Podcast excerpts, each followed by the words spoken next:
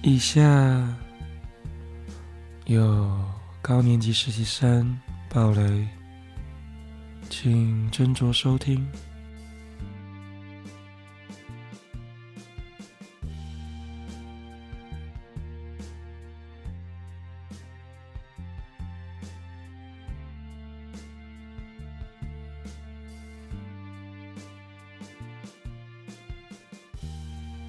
你有多久没有踏出自己的舒适圈了呢？愿意尝试新事物，这句话听起来容易，做起来很难，因为在稳定的状况下，谁还想踏出？那会让你感到温暖的泡泡呢？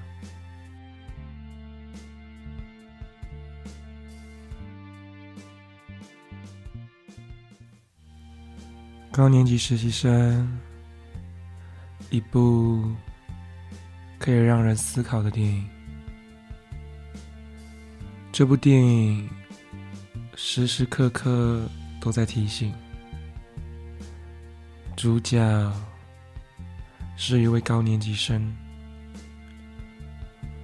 从主角本身就看得出年纪不小了，且也有很多画面在做提醒，像是拍着主角吃着固定的药，用着早、中、晚的盒子装。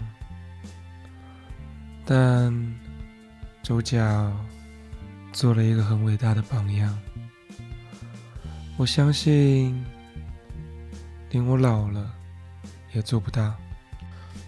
就是他从一开始当实习生时，就保持着学习新知识的态度去，就算他要去的地方。是他工作好几十年的公司改建的，他也不倚老卖老，一样做着杂事，学习使用电脑，学习用着 Facebook。令人敬佩的点是他明明已经有一定的年纪了。还是可以跟年轻人打成一片。